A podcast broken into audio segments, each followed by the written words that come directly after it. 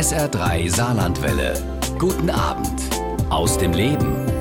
Die Liebe zu Frankreich wurde Alexander Oetker ein Stück weit schon in die Wiege gelegt. Später war er gerade mit 26 Jahren der jüngste Frankreich-Korrespondent der deutschen Fernsehgeschichte und berichtete ja für RTL und NTV aus Paris. Inzwischen lebt er wieder in Deutschland, aber die Liebe zu Frankreich ist geblieben. Als Frankreich-Experte ist er ab und zu noch im Fernsehen zu sehen, berichtet auch als Frankreich-Korrespondent weiter ja für das Gourmet-Magazin Der Feinschmecker aus seinem Lieblingsland und schreibt angeblich die französische französischsten Krimis.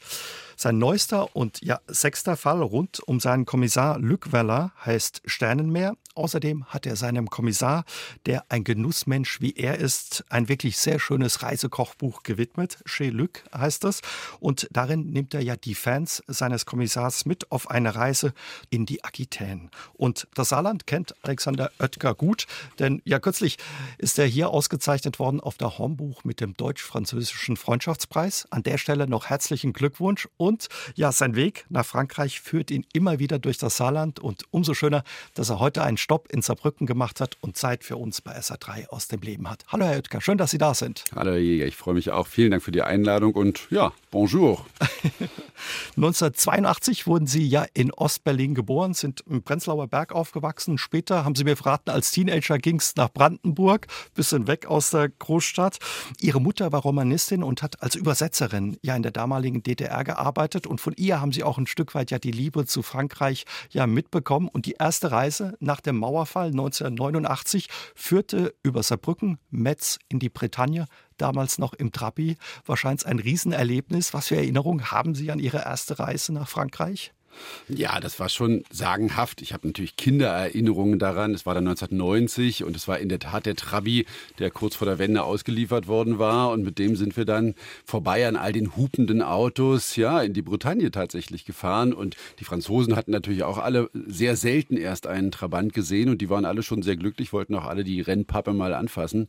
Und es war einfach fantastisch, ein völlig anderes Land kennenzulernen und natürlich das Land, von dem meine Mutter sehr geschwärmt hat, die ja das muss man sich mal vorstellen, eben Französisch studiert hatte. Das ging damals in der DDR nur auf Lehramt und die ja eigentlich nicht die Chance hätte haben können, nach Frankreich mhm. zu kommen, vielleicht in der Rente oder so, aber als dann die Mauer fiel und dieser Traum dann Wirklichkeit wurde, da gab es dann für uns in der Tat kein Halten mehr. War auch klar, die erste Reise, die muss dann ja wirklich nach Frankreich gehen? Das war nicht die erste, es war dann auch die zweite und die dritte und die vierte und es war dann jeder Jahresurlaub und auch zwischendurch immer noch mal. Ich war sehr, sehr oft dann auch schon in Paris mhm. und habe mich auch in die Hauptstadt verliebt und hätte mir natürlich echt nicht träumen lassen, dass ich dann irgendwie knapp 20 Jahre später da dann auch wirklich arbeiten darf, ja. Was lieben Sie so an Frankreich?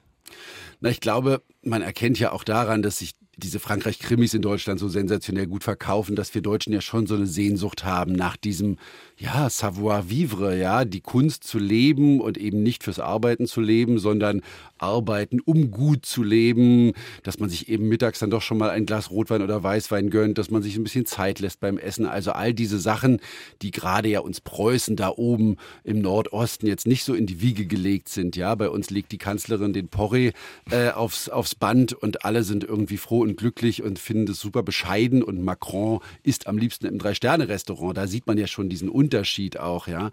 Und ja, ich liebe die erste Bäckerei hinter der Grenze, wenn ich im Saarland dann rüberfahre und man geht da rein und es riecht sofort anders. Es ist einfach schon ein anderes Lebensgefühl. Mhm. Gleich so ein bisschen ein Stück Urlaub, ja, worüber wir uns auch immer freuen, wenn wir über die Grenze hier fahren können. Bei uns ist es ja zum Glück nicht so weit wie bei Ihnen von ja, Berlin oder Brandenburg aus. Haben Sie das damals aber auch gleich gemerkt, als Kind, eben als Teenager 1990 auf der ersten Reise mit dem Trabi, da ist wirklich was anders in dem Land? Na, das, was mir als Autonah dann zuerst auffiel, waren die gelben Scheinwerfer, die es ja leider nicht mehr so oft gibt. Ja, die Franzosen hatten ja diese gelben Scheinwerfer, die man dann schon in der Dunkelheit sah. Das war das Erste, was mir aufgefallen ist. Und dass die Autos sehr rabiat rabiat immer links geblinkt haben, obwohl sie schon auf der linken Spur waren. Das ist, glaube ich, auch was, was die Saarländer noch gut kennen von Gibt's den Franzosen. Noch, ja. Gibt's noch seltener. Die sind jetzt ja mittlerweile auch alle ganz schick, die Autos in Paris. Versteht man immer gar nicht, wie die dann jetzt einparken.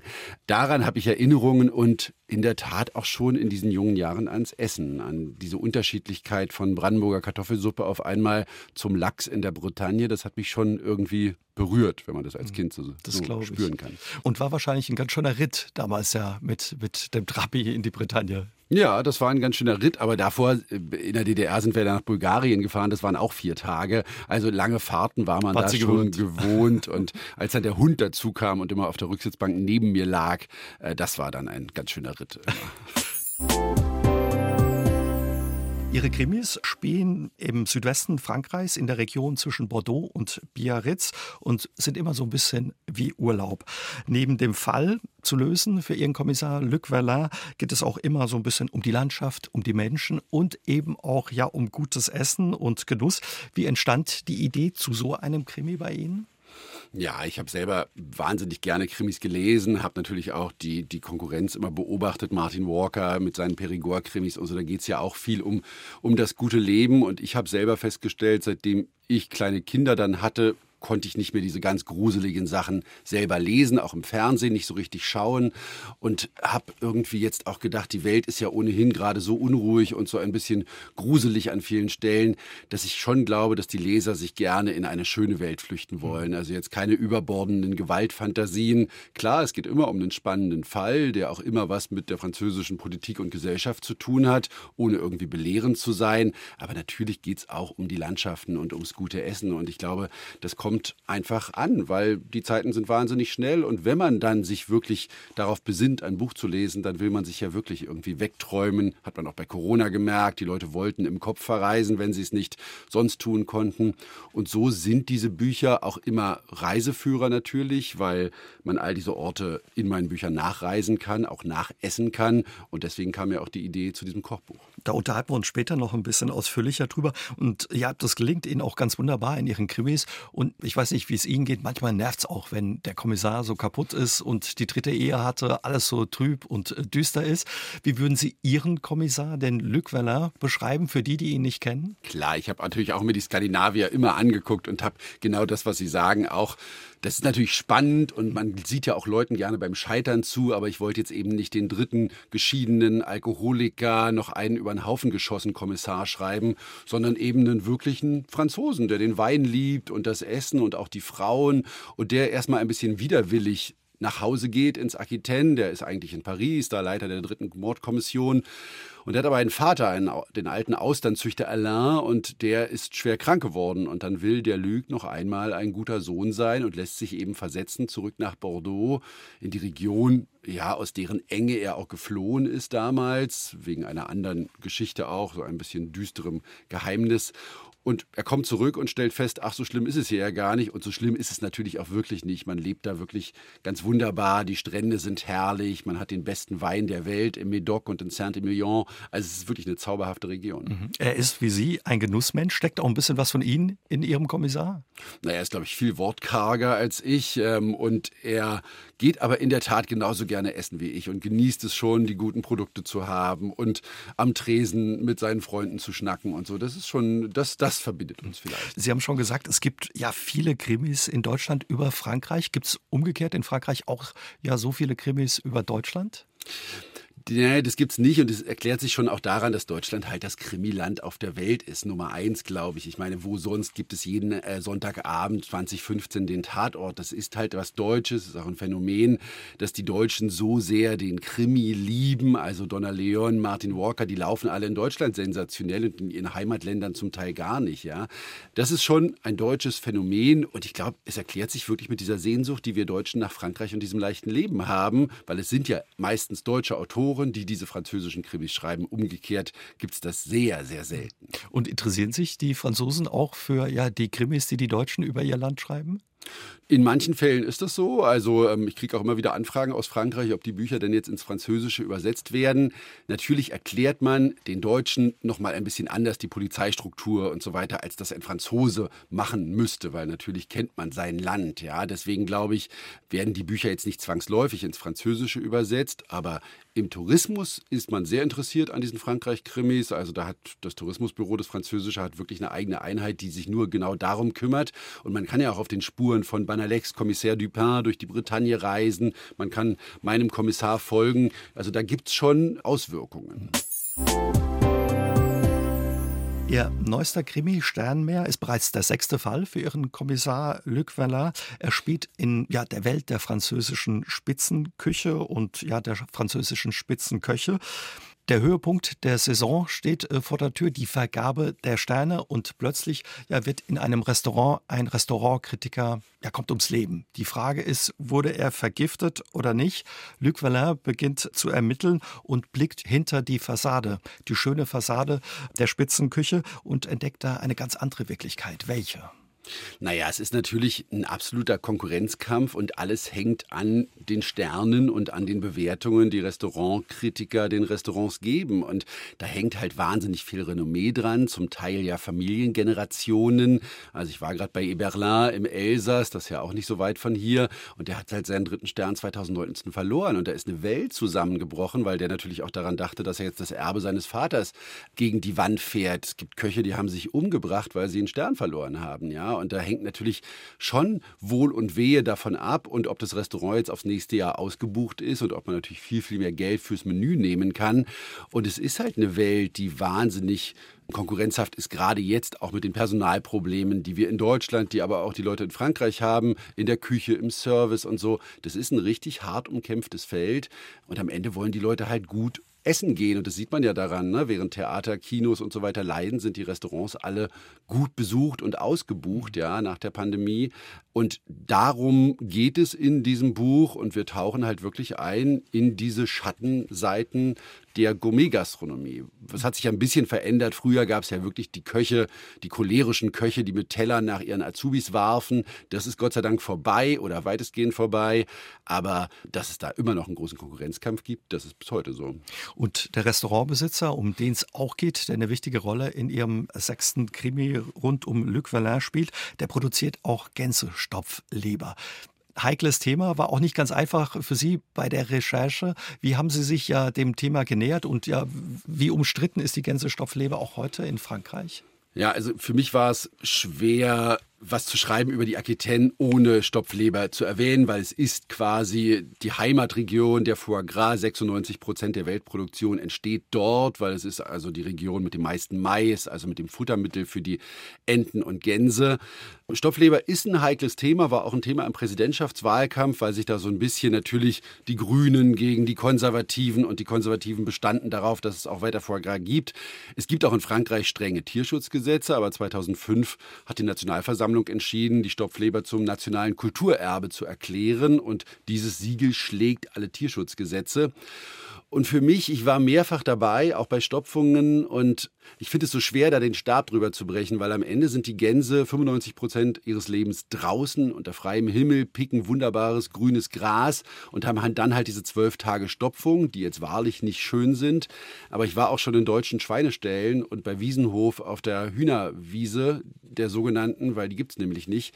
Die Tiere da, die sie dann für 1,99 das Kilo im Supermarkt kaufen, die sehen halt nicht einen Tag das Licht in ihrem Leben. Und da weiß ich dann halt nicht, ob man die Stopfleber Leber da so verdammen sollte. Aber es ist eine sehr persönliche Entscheidung. Kann man das essen oder nicht? Aber es ist mittlerweile auch umstrittener eben dann in Frankreich. Also nicht mehr so selbstverständlich.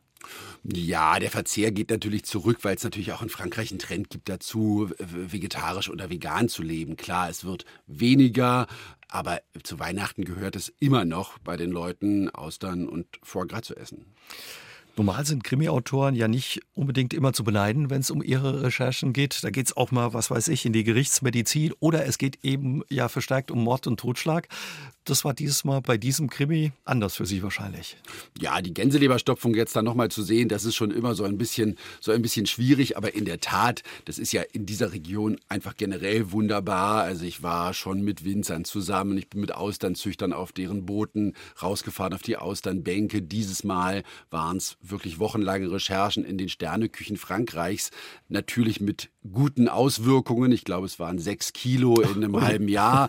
Ähm, und das sind natürlich einfach wahnsinnig schöne Recherchen, die einen dann eben nicht in die Pathologie führen, sondern in die ganz schöne Welt. Ich war dieses Jahr mit den Rettungsschwimmern draußen am Strand von Carcon-Plage, weil es darum nächstes Jahr im Krimi gehen wird. Also, das sind schon sehr urlaubshafte Recherchen. Da kann man schon, also, das ist schon völlig okay. Und äh, nach dem Schreiben dann erstmal Diät oder sagen Sie, gehört ein bisschen dazu, Berufsrisiko. Ja, halt deswegen Berufsrisiko, weil ich ja eben auch als Restaurantkritiker für den Feinschmecker arbeite und da gerade in der Testsaison, die jetzt so ist im Herbst und Winter, da ist dann schon quasi, da sind die Kilos dann schon mit eingepreist und ab Januar mache ich mich dann wieder auf äh, ins Fitnessstudio oder so. Gemeinsam mit ihrem neuen Krimi Sternmeer ist auch ihr Reisekochbuch Chez Luc erschienen. Ein wirklich schönes Buch ist es geworden, in dem sie mit ihren Leserinnen und Lesern ja allen eine kulinarische Reise durch den Südwesten Frankreichs machen. Sie lieben besonders diese Region von Bordeaux bis äh, Biarritz. Was mögen Sie gerade so an dieser Ecke Frankreichs? Ja, ich finde, sie ist ein bisschen ehrlicher als die Côte d'Azur. Sie ist nicht so verbaut. Das sind halt alles Naturschutzgebiete. Da durfte man nicht bauen. Da gibt es keine Betonbogen, die sich am Strand entlang ziehen. Die Leute sind durch den Tourismus auch nicht so versaut. Also es ist schon sehr gastfreundlich, auch noch sehr, sehr französisch. Und man hat halt einfach so viele gute Produkte. Also man hat die besten Weine der Welt, man hat sensationelle Austern, man hat tolle Fische und Meeresfrüchte. Und die machen aber trotzdem nicht so viel Aufhebens drum. Ja, also da geht es halt einfach darum, das gute Leben zu zelebrieren. Und man macht dann halt auch mal eine richtig gute Flasche auf. Aber man würde damit jetzt nicht, man würde nicht sein Reichtum so herausstellen, sondern es ist alles sehr sehr unaufgeregt. Ja, sehr unaufgeregt und bescheiden und dazu einfach wirklich, also Biarritz zum Beispiel hat ja so viele Sehenswürdigkeiten alleine schon im Wasser liegen, so viele Felsen und Bauwerke, die dann sich um dieses Meer ranken. Da würde sich, glaube ich, ein deutscher Nordseedirektor würde sich für einen so einen Fels schon irgendwie ein Bein abschneiden. Und äh, man läuft wirklich durch diese Städte, jetzt auch durch Bordeaux und kann wirklich diese ganze Schönheit gar nicht fassen. Also gibt es viel zu entdecken. Viele haben ja die Region vielleicht auch wahrgenommen, weil es starke Waldbrände da gab. Sie waren auch unten gewesen, hat der Region wahrscheinlich viel abverlangt auch. Hat der Region viel abverlangt, aber es ist ja in Frankreich durch den Klimawandel und durch diese sehr heißen Sommer jetzt schon oft so, dass es halt verschiedenste Regionen trifft. Dieses Jahr war da nun mal die Aquitaine dran. Ähm, ich glaube, es hat halt auch viel Aufsehen erregt, weil es eben ganze Campingplätze erwischt hat rund um die Düne von Pilar, die ja wirklich eines der größten Naturdenkmäler Europas ist, die höchste Sanddüne und größte Sanddüne Europas. Aber in Frankreich ist es natürlich alles wahnsinnig gut organisiert. Die Feuerwehrleute da sind halt quasi ja in militärischem Einsatz und das war schon, wie die da heldenhaft gekämpft haben und wie auch Macron dann eben die besucht hat und denen dann äh, gedankt hat für ihre Arbeit, das war schon, das war schon sehr eindrücklich. Mhm, das glaube ich. In Ihrem Kochbuch erzählen Sie auch ein Stück weit äh, ja die Geschichte oder erzählen auch eine Geschichte über Ihren Ermittler Luc und seinen Vater, der ja seine alte Rezeptsammlung gestohlen bekommt. So ist erstmal die Geschichte, wie es ausgeht, ist, wollen wir nicht verraten. Und die beiden machen sich dann ja quasi auf eine Reise in dem alten Jaguar von Luc zu den ja, besten Köchen der Region. Da geht's los beim alten Hafenrestaurant über Bistros eben bis in die Sterneküche. Wie schwierig war es für Sie auch? Sie haben ja auch diese Köche besucht, dass die Ihnen die Tür geöffnet haben und Ihnen Ihre Lieblingsrezepte verraten haben? Das war gar nicht so schwierig, weil am Ende die alle in Frankreich ein großes Interesse daran haben, dieses kulinarische Erbe weiterzugeben. Und sie wollten es auch den Deutschen irgendwie weitergeben, hatte ich das Gefühl. Also die da ins Boot zu kriegen, war überhaupt kein Problem. Was sehr, sehr schwierig war, war, dass dann der lange Lockdown kam, äh, als wir Corona quasi grade, begannen ja. loszufahren. Und da waren die Restaurants ja sechs Monate zu. Und wir standen dann, also ich habe gedacht, das Buch geht den Bach runter, aber wir standen dann wirklich in Küchen, wo die Stühle hochgestellt waren, wo die Maler gerade das Restaurant strichen und wo André Rosier in Biarritz, eine der besten Köchinnen Frankreichs, wirklich Tränen in den Augen hatte, weil sie nach vier Monaten wieder den Gasherd anknipsen konnte und für irgendjemanden kochen.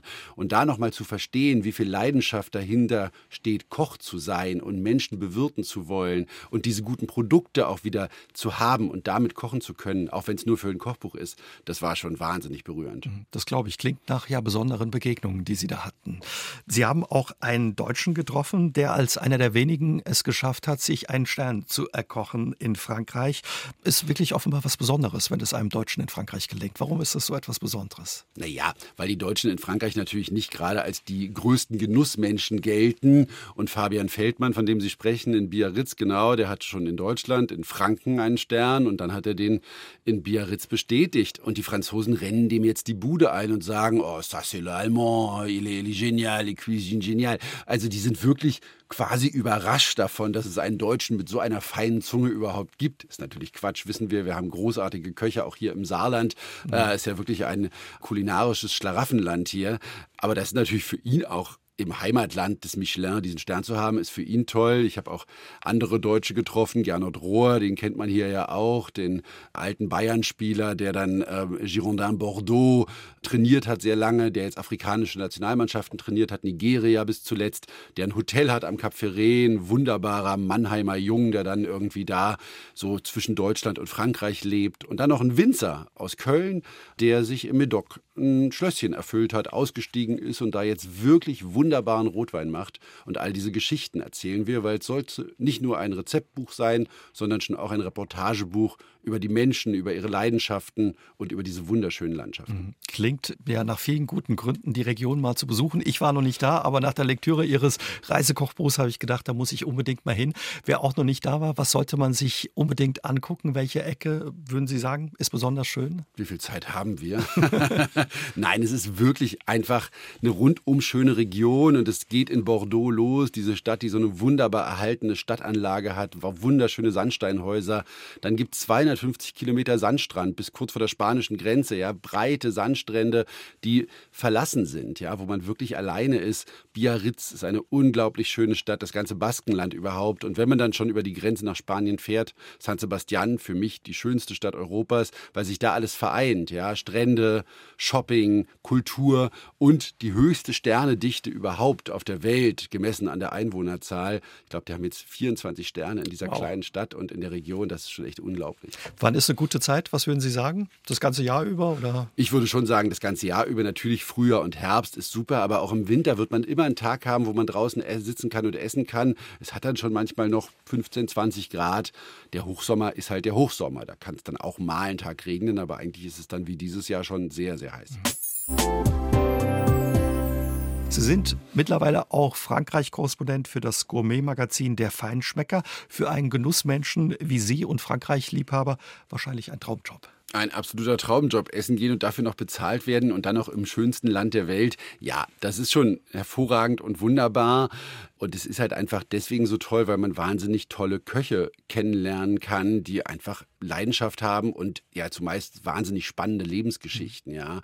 Und was wir in Frankreich machen, sind halt große Reisegeschichten. Also ich knüpfe mir dann eine Region vor, wie jetzt gerade zum Beispiel das Elsass und auch die Bretagne. Und dann sind wir da eben zehn Tage, reisen wirklich durch die Restaurants und gucken, welches Restaurant ist wirklich eine Neuentdeckung, was hat vielleicht gerade auch neu eröffnet nach der Pandemie. Und da kommen einfach wahnsinnig schöne Geschichten raus und man kann wirklich bei den Lesern merken, die reisen dann wirklich hinterher. Die Köche rufen dann wirklich an und sagen, seitdem sie hier waren, rennen uns die Deutschen die Bude ein. Das ist schon ganz lustig. Wie müssen wir Ihren Alltag uns vorstellen? Wie sieht Ihr Tag aus, wenn Sie zum Beispiel so ein Restaurant testen? Melden Sie sich an unter Ihrem Namen oder unter einem falschen Namen? Geben Sie sich zu erkennen? Also ich bin zumeist sehr satt, so muss man sich meinen Alltag vorstellen. ist so ein bisschen unterschiedlich in Deutschland und in Frankreich. In Deutschland, wenn wir unsere 500 besten Restaurants testen, ja auch hier im Saarland, das machen wir immer im Herbst, da melden wir uns nicht an. Da haben wir alle verschiedene Identitäten, verschiedene E-Mail-Adressen unter falschem Namen. So ein bisschen schwierig ist es, weil ja heutzutage ganz oft mit Kreditkarten ähm, so eine Absicherung genommen wird, falls Leute dann nicht kommen und die Restaurants haben ja eben auch nichts zu verschenken. Da kann man es nicht so richtig anonym machen.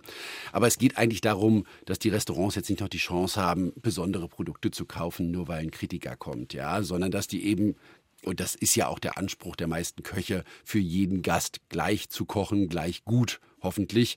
Das ist es, wenn wir in Deutschland testen und wenn ich in Frankreich teste, dann reise ich ja meistens mit einem Fotografen. Dann wissen die Köche mhm. natürlich vorher, dass wir kommen. Und weil wir da ja Reiseempfehlungen geben, lese ich da vorher schon aus, was ist jetzt wirklich eine Empfehlung und was sollte man lieber sein lassen. Und wenn Sie ja so anonym quasi testen, erkennt man Sie dann manchmal auch oder fällt es auf, wenn Sie zu viel bestellen, zu viele Fragen stellen oder versuchen Sie möglichst unauffällig zu sein? Geht man mit der Partnerin essen, mit, mit einem Kollegen oder sind Sie da allein unterwegs? Unterwegs? Naja, also es fällt schon auf, weil man jetzt nicht, ich kann jetzt nicht jeden äh, Tag mit äh, meiner Frau äh, essen gehen, weil dann äh, sehen die Kinder uns gar nicht mehr.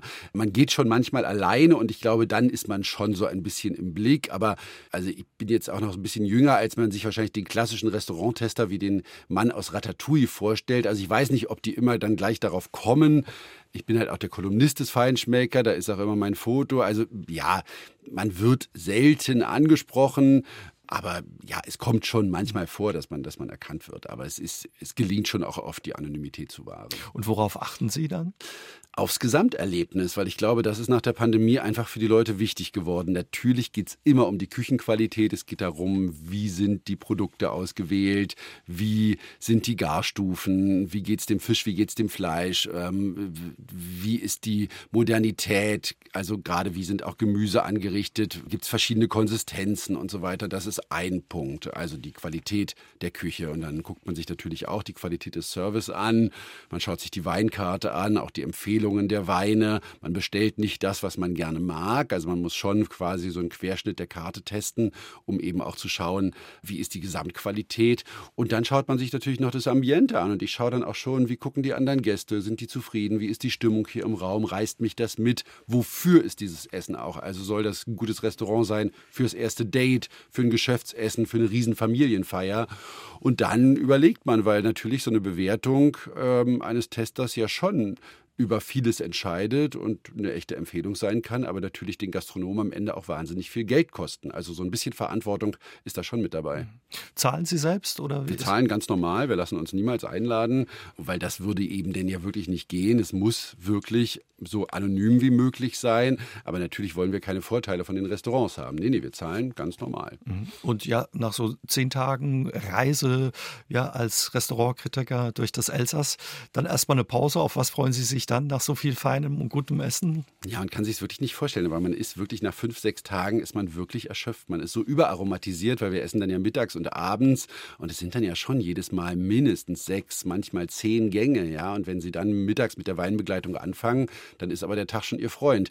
Und dann freut man sich, also ich freue mich dann wirklich nur noch auf die Currywurst. Also es ist dann irgendwas, muss einen dann so runterkochen, irgendwie eine Portion Pommes oder so. Das ist dann schon, es gelingt dann meistens schon im ICE der Deutschen Bahn auf der Rückfahrt, was ganz Normales zu essen. Ein Kontrasterlebnis genau. sich zu schaffen zu dem Genuss, den man vorher hatte gerade einmal 26 Jahren wurden Sie ja Korrespondent für RTL und NTV in Frankreich. Damals der jüngste Fernsehkorrespondent in der deutschen Fernsehgeschichte. Wie war die Zeit für Sie und wahrscheinlich auch eine prägende Zeit mit vielen prägenden Ereignissen? Ja, vorher natürlich in Deutschland einer von vielen, die über Bundespolitik berichtet haben und dann auf einmal alleine für so ein riesiges Land verantwortlich, das ja flächenmäßig größer ist als Deutschland. Das war natürlich erstmal eine riesige Verantwortung. Und dann eben auch zu spüren, dass Schulfranzösisch jetzt einem nicht über alle Hürden hinweg hilft. Also ich glaube, meine Französischlehrerin hatte anfangs Angst, dass ich da verhungere, als die mich da auf dem Schirm gesehen hat. Aber das ging dann schon wirklich schnell, dass die Sprache dann wirklich, sagen wir mal, fließend saß. Und es war einfach unglaublich spannend, nach diesen Geschichten, nach diesen bundespolitischen Geschichten eben auch über französische Politik zu berichten, aber eben auch über die Gesellschaft und über die Dinge, die dieses Land auszeichnet. Also auf einmal auch über guten Wein berichten zu können und über Austerndiebstähle und über, ja, diese kuriosen Geschichten, die einem in Frankreich begegnen und die natürlich für die deutschen Zuschauer jetzt doch spannender sind als die letzte innenpolitische Geschichte aus, aus Frankreich. Und ja, es war auch spannend, einfach Schiedsrichter für so ein ganzes Land zu sein, weil man natürlich dann irgendwann da so ein bisschen Expertise hatte und diesen Nachbarn, den wir ja so wichtig finden für, also die deutsch-französische Zusammenarbeit, ist natürlich einfach stilbildend und absolut wichtig und unersetzlich für Europa, ja. Und da dann der Korrespondent zu sein, das war schon toll weil Sie ja auch gerade sagen, man hat immer so ein Bild von Frankreich und den Franzosen auch im Kopf. Es gibt viele Klischees. Welches Klischee würden Sie sagen trifft zu und welches kann man getrost über Bord werfen? Die Klischees, die zutreffen, also ich würde schon sagen, dass es die gute Mittagspause, wo man sich wirklich Zeit nimmt und eine, anderthalb, manchmal auch zwei Stunden mit dem Gläschen Wein, das gibt es schon noch. Es gibt auch die Kehrseite in Paris, es gibt auch da jetzt Leute, die aus Plastikpackungen Fertigsalate essen, aber eigentlich auf dem Land nimmt man sich noch Zeit und ich würde jetzt neuerdings sagen, dass dieses Klischee von den Franzosen, die so laissez-faire sind, nicht mehr stimmt, weil anders als in Deutschland kommen die Handwerker mittlerweile recht pünktlich und der Zug, der TGW, der fährt wirklich auf die Minute und zwar jede Stunde und das ist wirklich was, da können wir uns getrost eine Scheibe von abschneiden. Wie ist es umgekehrt? Sind Sie auch ja so Klischees über Deutsche begegnet, wo Sie dachten, naja, dachte ich, das ist schon vorbei eigentlich. Ja, das ist genau das. Also, dass wenn man den Franzosen erzählt, wie hier die Züge fahren und wie auf dem Land bei uns in Brandenburg das Internet aussieht, dann können die das nicht fassen, weil die wirklich dieses Bild haben von diesem Deutschland, wo alles funktioniert, wo jeder Zug auf die Sekunde pünktlich kommt. Die müssen das mit der Schweiz verwechseln, anders kann ich es mir nicht erklären. Und dass man wirklich gerade in Zeiten, als Angela Merkel Kanzlerin war, die immer alle gesagt haben, ach, wir sind so neidisch, sie haben diese Kanzlerin und damals hatten die noch Sarkozy und Hollande und so und die waren wirklich immer ganz doll neidisch und dann kann man ja dann immer noch mal gucken, ob dann die Bilanz sich wirklich so ausgetragen hat, wie es dann jetzt gekommen ist. Aber ja, also die sehen uns schon noch sehr viel besser und pünktlicher und strenger, als wir wahrscheinlich wirklich sind. Sie haben ja die deutsch-französische Freundschaft und ja die Wichtigkeit der Beziehung angesprochen. Anfang kommenden Jahres jetzt sich zum 60. Mal der LEC-Vertrag. Zuletzt hat es ein bisschen gekrieselt, ja, in der deutsch-französischen Beziehung. Wie haben Sie das erlebt? Sie beobachten ja immer noch auch die Politik in Frankreich. Ist da etwas kaputt gegangen oder ist die Beziehung nach so vielen Jahrzehnten so gefestigt, dass sie das auch ja aushalten kann? Ich glaube, diese Partnerschaft wird es aushalten. Ich glaube aber auch, dass jetzt endlich, muss man sagen, was zutage tritt, was, glaube ich, einfach für viele Jahre verborgen war, nämlich, dass die Franzosen schon immer sauer darüber waren, dass die Deutschen, gerade was die wirtschaftliche Kraft ausmacht, alles dafür getan hat, dass Deutschland stark bleibt. Das hat man gesehen in der Wirtschaftsfinanzkrise 2008, 2009. Den Griechen wahnsinnig scharfe Sparmaßnahmen auferlegt, auch den Portugiesen und den ganzen Südeuropäern. Äh, und selber hat man aber von Europa hier in Deutschland immer sehr, sehr stark profitiert. Und das haben die Franzosen immer gesagt. Sie wurden aber nicht gehört, nicht von Angela Merkel, jetzt auch wenig von Olaf Scholz. Und ich glaube, jetzt traut sich Macron einfach dem neuen Kanzler das auch mal klar zu machen. Mhm. Und ich glaube, deswegen ist diese Stimmung gerade auch so ein bisschen, ja, nennen wir es mal, angespannt. Und ich glaube, die beiden Länder wissen manchmal so richtig gar nicht, was im anderen Land vorgeht, worüber wir streiten, worüber die streiten. Man sieht es bei den Energiepreisen. Also mit Energiepreisen, die wir jetzt hier haben, würde in Deutschland keine Fabrik mehr existieren. Ja, da würden die einfach zu sein. Die wären alle pleite. In Frankreich. Und ja, ja, mhm. absolut. Und deswegen setzt dieses Land auch so stark auf Atomkraft, weil sie gar keine andere Wahl haben. Ja, die Strompreise sind, die sind ein Viertel von dem, was wir bezahlen, manchmal noch weniger. Und trotzdem haben viele Leute schon Probleme, weil die Einkommen niedriger sind, weil viele Leute viel, viel mehr pendeln. Und es sind halt einfach ganz unterschiedliche Problemstellungen, die wir haben. Und dafür mehr Verständnis zu schaffen, dafür werbe ich zum Beispiel auch, und das versuche ich eben auch in meinen Büchern, auch in meinen Reportagen irgendwie zu erklären, wo die Unterschiede liegen. Ja. Wie stark ist auch das Verhältnis Scholz und Macron Grund dafür, dass die Stimmung nicht so gut ist und im Moment ist, da kriselt, können die zwei nicht so gut miteinander? Also ich glaube, dass man immer dieses Verhältnis Macron und Merkel eher überschätzt hat. Die mochten sich persönlich schon sehr, aber ich glaube, Macron war in vielen Dingen schon wütend darüber, was ich gerade gesagt mhm. habe, dass die Deutschen da eben ja, diese absolute stehen. Vormachtstellung mhm. haben und auf der Bremse stehen, was eine europäische Einigung angeht in ganz vielen Punkten. Und ich glaube, jetzt nutzt Macron die Gunst der Stunde. Scholz hat gerade begonnen, Macron wurde wiedergewählt. Jetzt da nochmal das Verhältnis ein bisschen neu auszurichten. Der guckt natürlich nach vorne und der weiß ja, dass er noch lange, lange äh, arbeiten kann für Frankreich. Und ob die beiden sich jetzt persönlich so gut verstehen, vermag ich nicht zu beurteilen, ehrlich gesagt. Was glauben Sie, was, was könnte dafür sorgen, dass das Verhältnis wieder besser wird, man da rauskommt ja aus der Krise? Ich glaube, die Weltlage führt dazu, dass das Verhältnis wieder besser werden muss, weil ich glaube, dass die Herausforderungen, vor denen wir stehen und in denen wir uns gerade befinden, einfach gar nicht zulassen, dass dieses deutsch-französische Tandem irgendwie einen Platten kriegt. Ja, also ich glaube, das wird die Weltlage sein, die uns dazu zwingt, echte Partner zu sein. Aber ich glaube, die Deutschen müssen dann auch ab und zu so ein bisschen auf die Franzosen und auf die anderen Südländer zugehen, sonst ähm, ist diese harte Haltung einfach nicht mehr so richtig, kommt da nicht mehr so richtig gut an.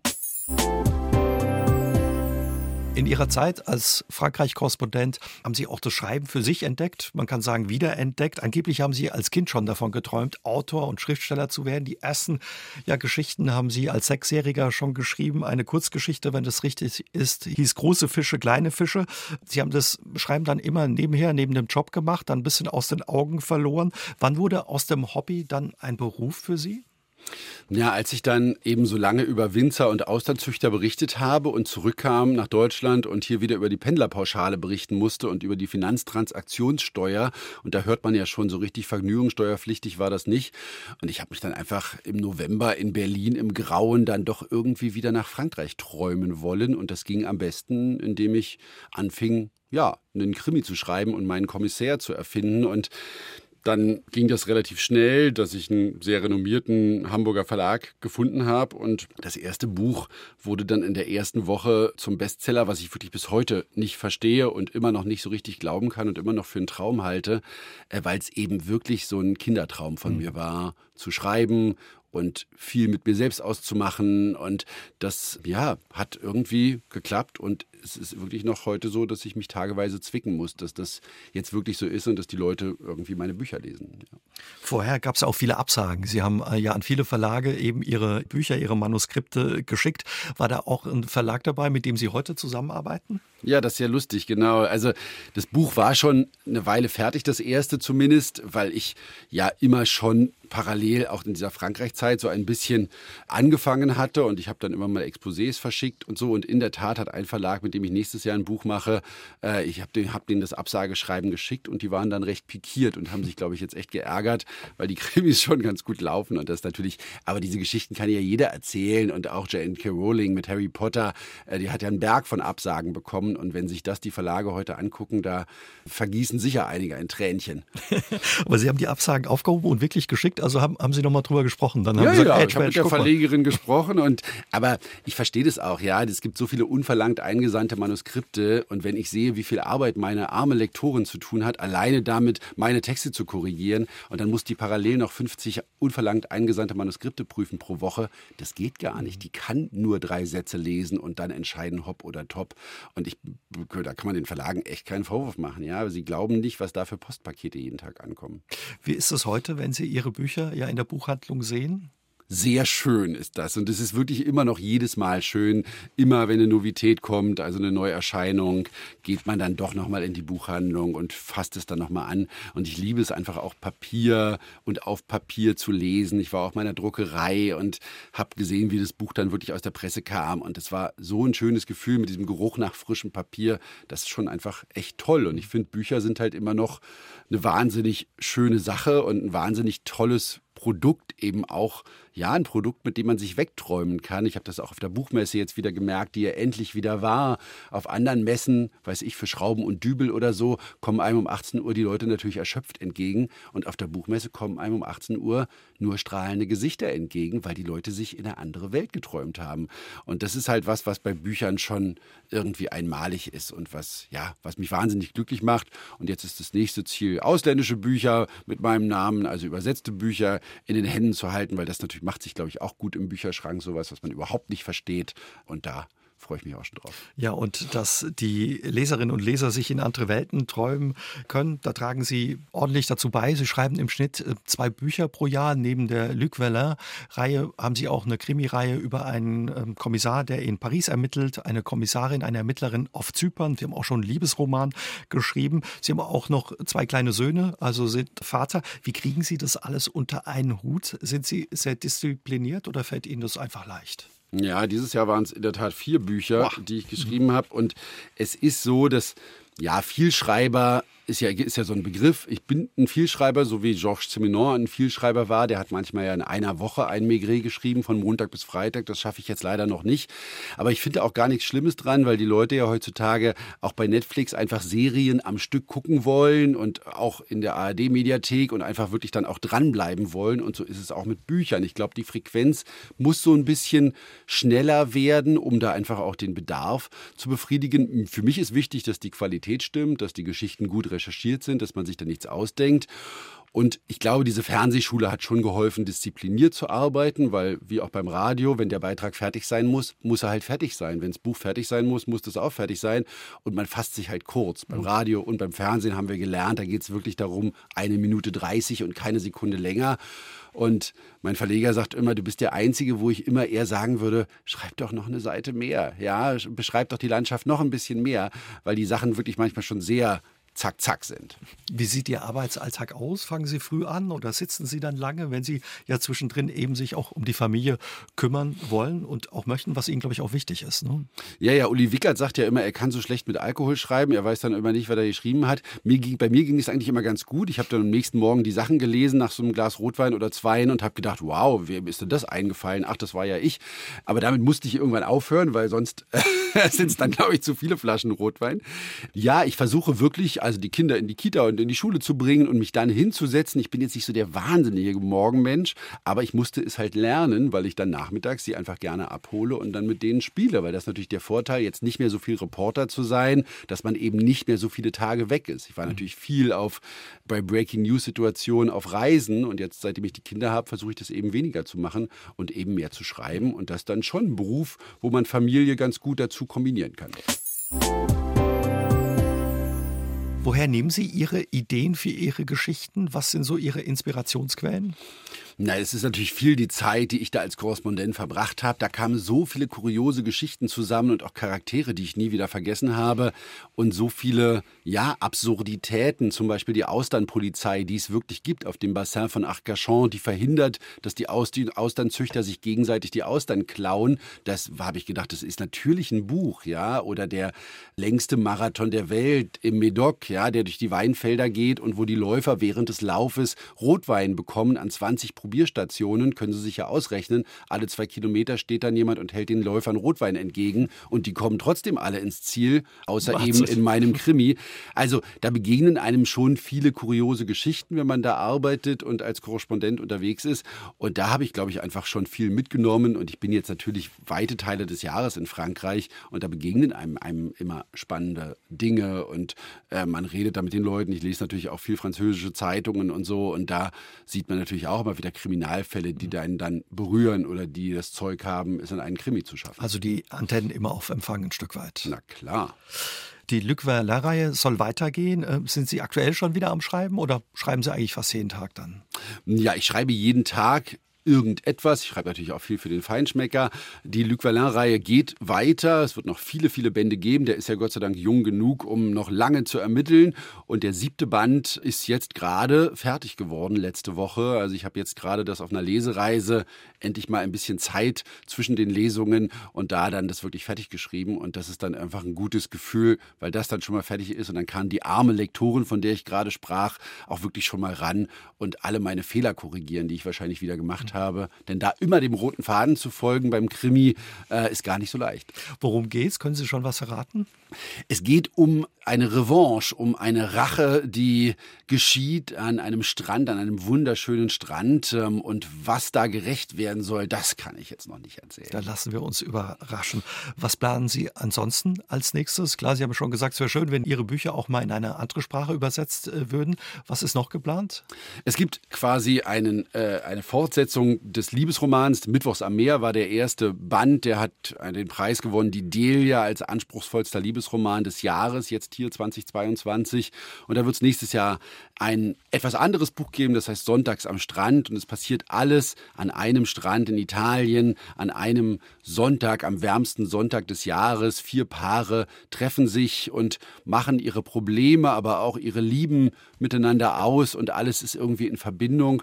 Und das ist neben der Krimi-Schreiberei schon auch immer schön, dann eben mal über Nähe und über Liebe und über Herzschmerz, ja, Herzschmerz zu schreiben, ohne dass es eben so wahnsinnig in den Kitsch abrutscht. Mhm. Und quasi dann so ein bisschen ein Ausgleich ja für das Verbrechen und Mord und Totschlag im Krimi. Sie recherchieren immer gerne vor Ort, haben Sie uns heute Abend auch gesagt. Demnächst geht es dann auch wieder nach Frankreich oder? Demnächst geht es auch wieder nach Frankreich. Ja klar, jetzt auch noch im Winter. Ich bin jetzt noch mal im Elsass, auch für den Feinschmecker und bin dann aber auch wieder unterwegs, natürlich nächstes Jahr ganz viel im Land, um eben, ja, für die verschiedenen Bücher, Gott sei Dank, recherchieren zu können. Dann vielleicht auch wieder mit einem Zwischenstopp im Saarland. Da würden wir uns sehr drüber freuen für heute. Ja, vielen Dank für Ihren Besuch und viel Spaß weiterhin beim Schreiben. Vielen Dank und auch den Zuhörern und Zuhörern vielen Dank für Ihre Zeit. Aus dem Leben. Der SR3 Talk am Dienstagabend ab 20.04 Uhr gibt's auch zum Nachhören auf sr3.de, auf YouTube und in der ARD Audiothek.